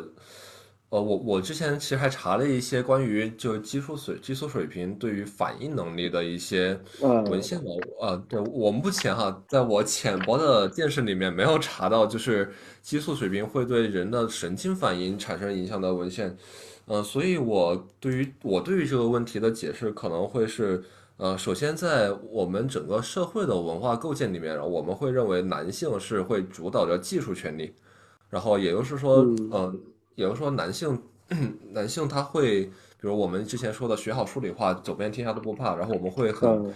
很、很、很认为是男性可能会在技术方面理工男嘛，我们很少听到理工女的说法，我们社会认为理工科就应该是男性来主导的。呃，所以在整个计算机技术技术发展的早期，然后包括电子游戏，它是以它是以以接触计算机技术这一批人为基础，这么慢慢发展起来的。然后这是第一个，然后第二个，我觉得就是以此为一个起因嘛，然后再加上我们一提到女性玩家，我们会觉得啊，女生嘛，女生玩什么游戏啊？女生就应该去玩翻花绳啊，就应该去玩一下这这些这一些。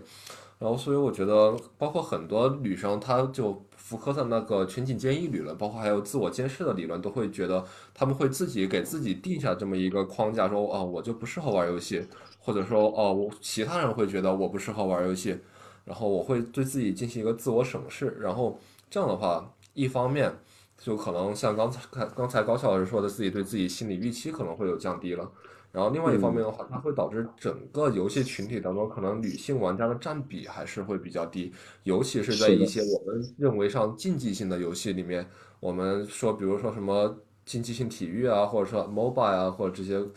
或者一些比较硬核的游戏里面，可能我们的社会就会认为女玩家她不适合，所以女玩家自己会认为自己不适合，然后导致整个激素激整个玩家群体激素基数就低了，然后这样的话就很难去选拔出高水平的女玩家。呃，这是我我我的个人看法，因为我不是学生物学专业的，我可能查的文献没有这么全面，就只能从我阅读过的一些社会学方面的来对这个进行解释了。对，哦，对，说到很硬核的女玩家，我这旁边不是就坐着一个吗？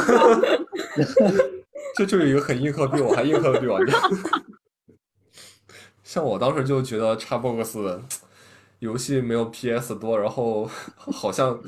好像我就有了 PS 就不用买 Xbox 了，这边就是一个全平台了。全平台。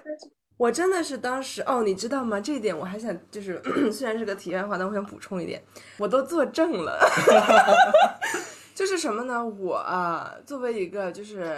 截止目前就是三平台都有的吧，这么一个玩家，然后其实呃主机平台就是那个那个 PC 平台和就是手机端游我也是玩的嘛，因为我比较比较均衡，所以呢，然后我这个人又喜欢研究，所以就是他们每个平台的特征啊，然后就是适用的人的类型啊什么的，其实我都比较了解。我在我们单位推销出去的两个，一个是 Switch，一个是 Xbox，就是他们两个经过我的这个介绍和这个这个这个梳理之后，都选择就都获得了非常符合自己生活状态的这个游戏机，并且玩的很快乐。这个我觉得很有意思一个事情，我们经常去讲这个这个刻板印象，尤其是性别的刻板印象。我一直非常希望能够呼吁 社会，就是不要把人，就是不要把人分得这么清楚。然后，因为很多，因为我接触到了很多男的，他也不是一个典型男性的形象，而且典型男性的形象，难道不是对男的的歧视吗？就是很多，你比如说不能哭啊，不能就是委屈啊等等的，我始终不觉得就是应该这样。然后。呃，前段时间这是我自己生活中一个体验啊，就是我会发现我周围的人，我们就讨论说有一个，就是我们说有一个同事，有个男的说感觉他不像一个，就是我们没有把他当成一个一个男的看，就是所以我们在他周围当姐妹是吧？不是，就是我们会觉得他周围比较放松，然后大家反正都能聊，就没没所谓那种感觉，然后他就会觉得很别扭，然后我就自己去想一个问题，就是。那到底什么是典型的男人呢？其实我觉得典型的男人和典型的女人和普通的人这个概念是一样的，就是因为前段时间我刚完成了一个自我的就是完善，就是我会认为我以前是对自己某一些特征有道德批判的，比如说我玩 P 社的游戏的时候，我不觉得开战有什么 问题，然后呢，然后呢？就是我会对自己的定义说啊，我不是一个正常人，或者啊，我不是一个正常女的。然后，但是我后来发现，其实所谓的正常人，或者真正就是中立、全部都普通的人是不存在的。就是所有的人总有就是他自己，他可能没有在你面前展示出来，但他会有自己的那个特色。所以，如果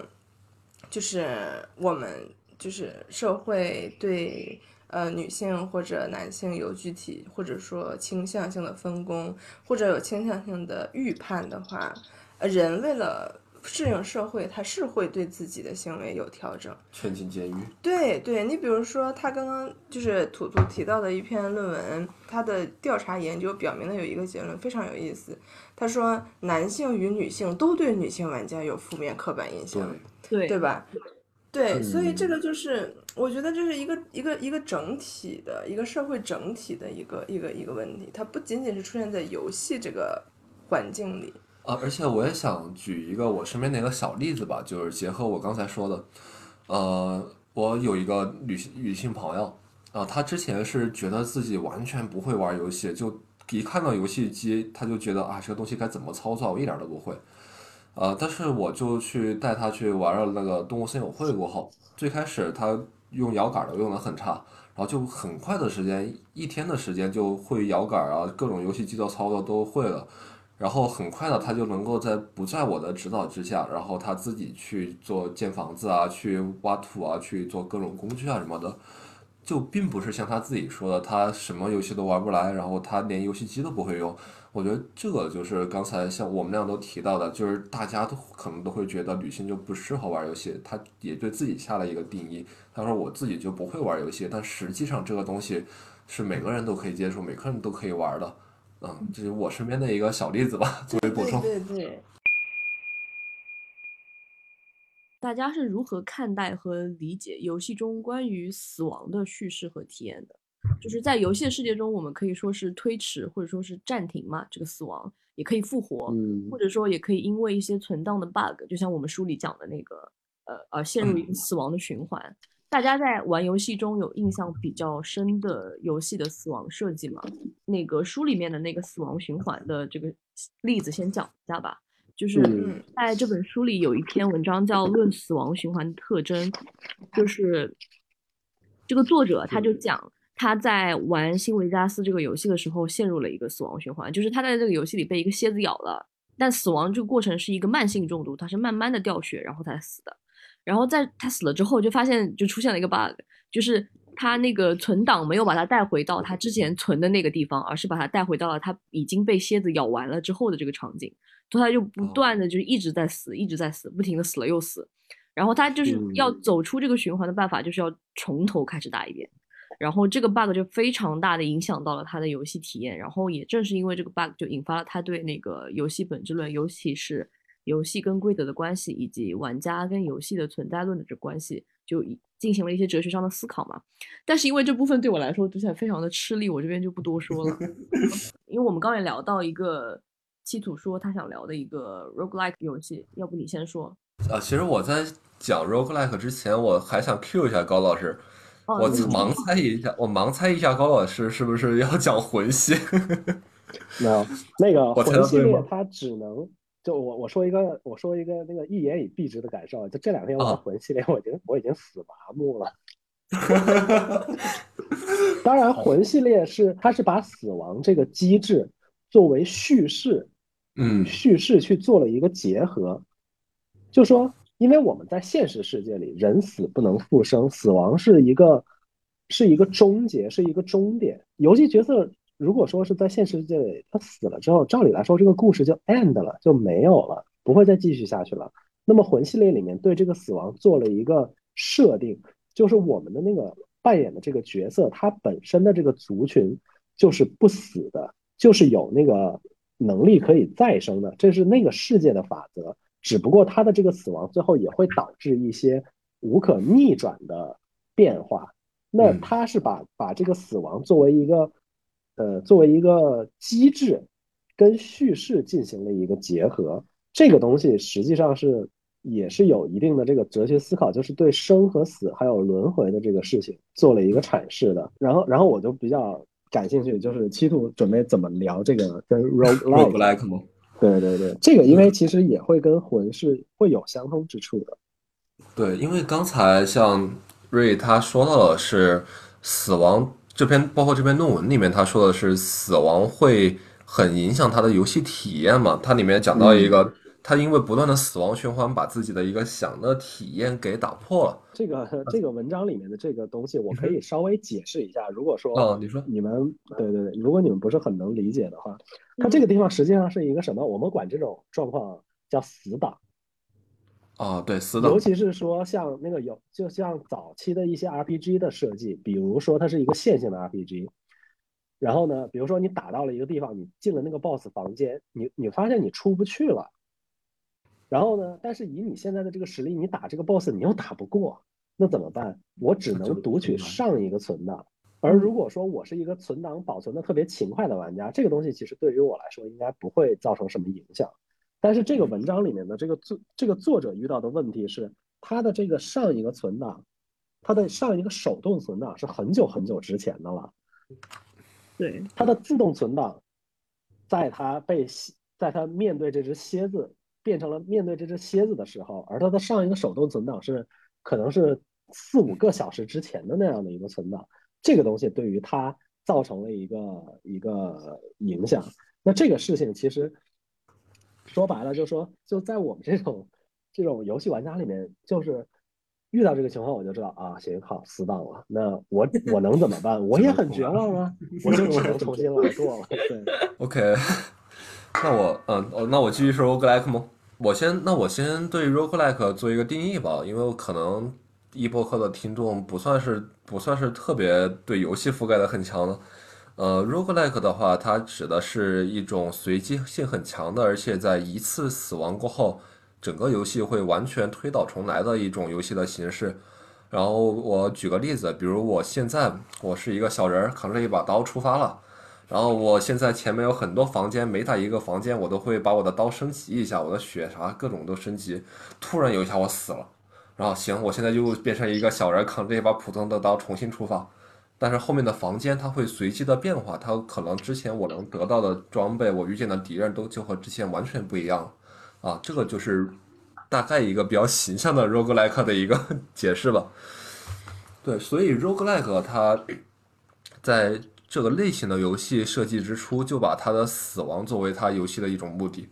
有时候你玩这个游戏里必然是会死的，你不多死几次，你就对不起这个游戏设计者。当然高玩除外，特别高玩的除外哈。所以，所以我们在 roguelike 里面，我们既然把死亡当做游戏的目的之一，那么我们如何来对游戏进行一种享乐呢？我举几个举几个不同类型的 roguelike 吧，像最原初的 roguelike 就 rogue 盗贼这个游戏，它就是 roguelike 整个游戏命名的来源。它这个游戏就特别硬核，它就以以不断的死，不断遇见不同的敌人，不断的通关，然后来进行，然后最后你终于打通关了，OK，然后你去尝试不同的路线，这是一个特别原教旨主义的 roguelike。但是实际上我们现在的现代的 roguelike，像前段时间很火的哈迪斯，它就会把死亡作为叙叙事的一种方式。你不断的死，你就会根据你的流程推进的不同，你在死亡过程中不断收集到的东西，来解锁你和这个人物的关系，人物和人物之间的故事。为了实现这个目的，它其实是把 roguelike 作为了一个很大的改变。它在里面引入了一些 RPG 的成分，它里面会有一些装备的收集，比如说你的宝石死了过后能够带回去，你的的黑暗的能量相当于经验死了过后可以继承下去，所以。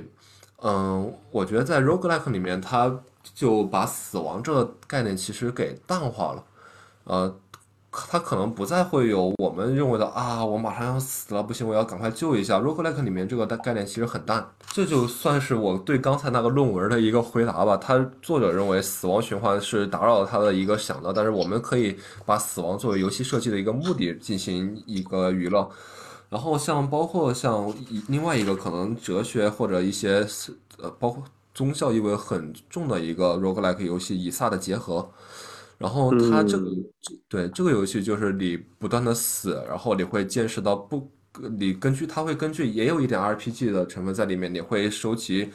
嗯具体我忘了，因为这个游戏很久以前玩的，但是你会不断的解锁，你会发现哦以撒他原来是。被他的父母，他不是一个真正的以撒，他不是神话里面那个以撒，他是被他的父母虐待过后，关在一个小房间里面，他自己产生的精神分裂，然后他他里面的所有的场景都是那个小孩自己臆想出来的，然后他在和他想象出来的怪物在战斗，但是最后你会发现，随着他不断的一次一次的死，你越来越接近这个真相，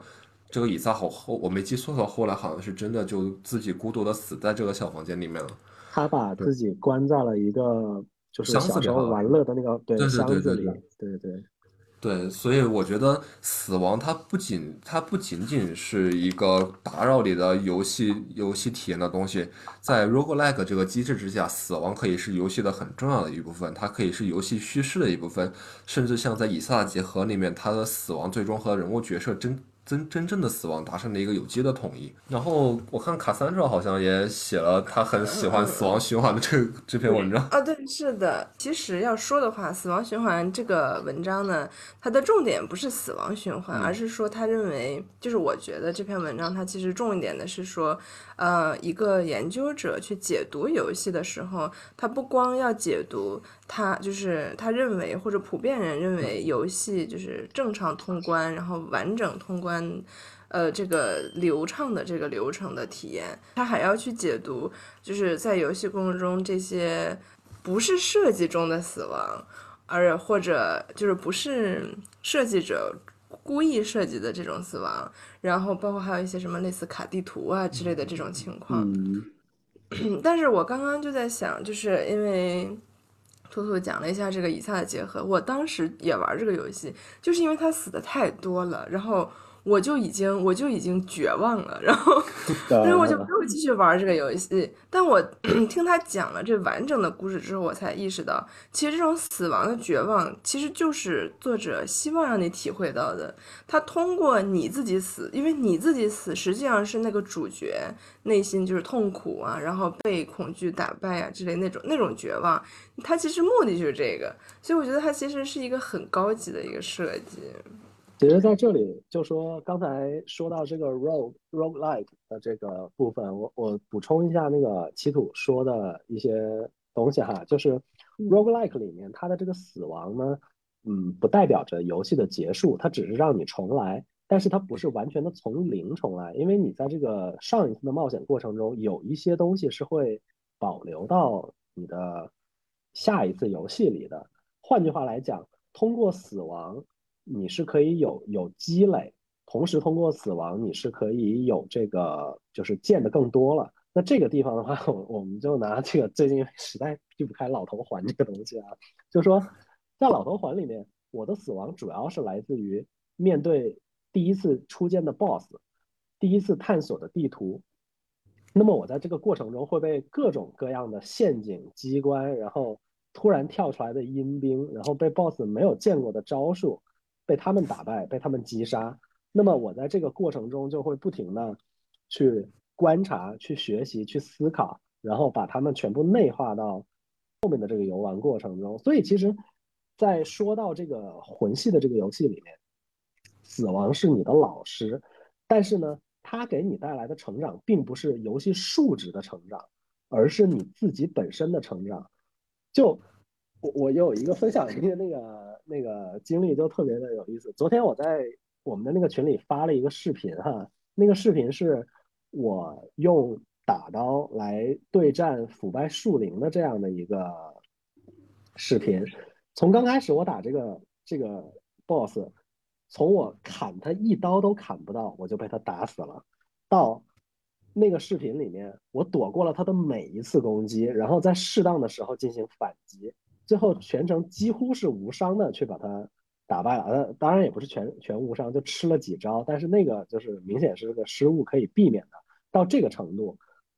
我所付出的就是在这两个小时里，我死了无数次，然后每一次我都可以比自己上一次有进步，然后这个事情它积累到最后我把他打败了，就是一种非常非常强的那种成就感。这个也是魂系的游戏。或者说 roguelike 的游戏，它可以带给你的那种快乐，而这个快乐它本身是和死亡作为这样的一个游戏机制，它不简它不简简单单的是当你死了之后，屏幕上浮现一行 game over，然后你要完完全全从零开始的那样从头再来，是不一样的。对，我觉得高晓老师说的这个非常有意思。呃，我以前就觉得像 roguelike 这这种游戏，你死了然后重来，然后又是一穷二白，就很难受，你好像没有积累。但其实你积累的东西是积累在自己身上的，是是，其实是积累到的是你对这个游戏的认识，你对这个 boss 的认识。通过打游戏，然后实际上，嗯，你可能在游戏里面的成就是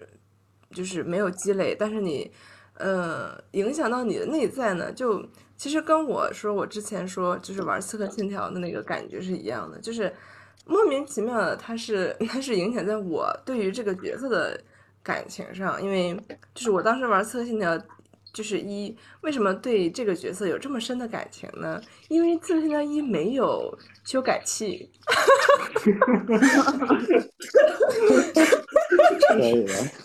对吧？我我没有，因为我在想高晓老师这种，你知道吗？我就刚刚在一边一边听，我那边想，天哪！我玩一个游戏要花这么大的精力去琢磨这个 boss 怎么想的。我有点，我就会觉得有点累，你知道吗？我就哎呀，不想这么费劲。我就我就突然间反应过来，为什么我对泰尔有这么深的感情？因为我没有办法，我必须跟他一遍一遍的磨那个 boss。对，然后就是这个时候呢，因为你控制他，就反而变成了就是就是他，你跟他一块儿经历这些困难，然后他身上有很多我无法做到的那个能力，比如说。因为因为因为刺客信条里的死亡，它的设定是就是你是连线，所以那个事情并没有同步。对对对，所以我我后面我到我记得非常清楚，后面有一个 boss，我真的打不过去，因为我真的笨，你知道吗？就是手笨的呀，没有法儿，怎么办呢？就是我研究招式已经已经真的过不了了。然后呢，我就开始就是打他两刀，我就跑掉，对，然后我的同步就会回来，然后我再回去打他两刀，我再跑掉，就是就是已经因为为了过这个关，然后没有没有修改器，我就研究这个游戏，研究这个角色的特征啊，在这个游戏中付出的这些心血，然后我对这个游戏的了解，才导致我对这个角色有这么深的感情，或者对那个城市对有这么深的感情。其实是，其实是跟就是认知上的这种这种特征是一致的。刚才一边听大家在聊，一边在看这个论文嘛，我特别认同一个观点，就是游戏的存在是玩家是玩家和游戏来共同来决定的。呃，我我当时我想到一个例子，就是我当时在玩《塞尔达传说：荒野之息》的时候，里面有一关是要呃要你去偷那个藏在那个伊盖队基地里面的那个。是皇冠还是啥来着？反正是要进去去潜行进去。嗯啊，他当当然也不一定是潜行进去。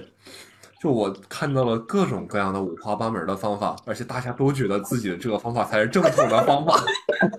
就有的玩家，有的玩家他就会选择去和那些里面的那些怪或者小 boss 去硬刚。有的玩家像我这样比较猥琐的，就是。扔就扔一个香蕉过去，把那个怪引走，然后我自己悄悄过去。然后有的玩有的玩家他悄悄过去，他还不满足，他还要他还要溜过去过后去回去补一刀。然后有的玩家有然后有的玩家就直接特别有钱的，就直接用那个呃古代剑，就是一发打过去就会把对方直接全部消失的那种剑。对，我就发现每个玩家他基于自己的经验，基于自己的判断，他对某一个游戏中的做出的选择，他的感受或他和他对这个游戏的体会是完完全全不一样的。所以我就，嗯，我就在想，呃，游戏它可能是真正的去实现了这种一一千个人、一千个哈姆雷特这样的，它是一个很具象化把这个事情表现出来的一个媒介形式。这是我特别喜欢游戏的一点，我觉得。就包括我读书一样，我其实读书不满足于自己读书，我很喜欢像昨天我们人民大学出版社 组织了一个读书的交流会，然后我们大家去分享自己读书的一些见解看法。我觉得这个过程是比单纯的去读书要更有意义的。对，所以我觉得这是我比较喜欢游戏的一个地方。然后包括像魂系列的死也是死的实在是太千奇百怪了。你都不知道你下一次会怎么死，会在一个转角被阴死，会被一个小兵偷袭死，会掉下悬崖死，然后会被一个机关打死，会被一个莫名其妙的诅咒给弄死。每个玩家的死法不一样，所以每个玩家到最后就特别明显，面对一个 boss 的时候，或或者面对一个难关的时候，他做出的选择是不一样的。像我就很像卡三爪那样的，我就是那种一直扛着一个大盾牌，穿着一个特别厚的铠甲，然后 boss 砍我特别多刀，boss 不砍了，我赶快砍几刀，然后跑开。对，然后我就然后又有很多玩家，他可能操作会比较好，他就选择不穿盔甲，因为这样翻滚会比较快，比较省体力，然后就一顿操作秀死。然后有的玩家就会选择逃课。所以我觉得和别人去交流这种有不游戏中的不同的体验的时候，也是一个很有乐趣的过程。我觉得这可能也是游戏的死亡，包括游戏的一切体验带给我们的一个经历吧。嗯 嗯，而且游戏里面的死亡呢，还有一个一点啊，就是死亡这个事情，其实是我们每个人都不想去经历的。就好像人为什么喜欢恐怖片呢？是因为你不用你不用 遭受那个主角里面的角色。经历的那些痛苦，你可以看到那样的一个一个事情，就是我们之所以觉得恐怖片有意思，实际上是因为我们很安全。放在游戏里面也是这样子的，就是我其实不不会付出什么代价，我不用付出那么那么惨痛、那么真实的代价。所以在这个就是在玩这种，嗯，尤其是跟这个死亡机制相结合的这种游戏的时候，我们才会。就是虽然它很不快吧，但是呢，它的那个它的那个带来的挫败感不会说是像古早的那种游戏，就像超级马里奥这种游戏，那你 game over 了，那就是你从一杠一重新来了，对吧？就所以就是才会发生那种打到打不过第四关的事情嘛，对吧？这就是我呀，这不就是我吗？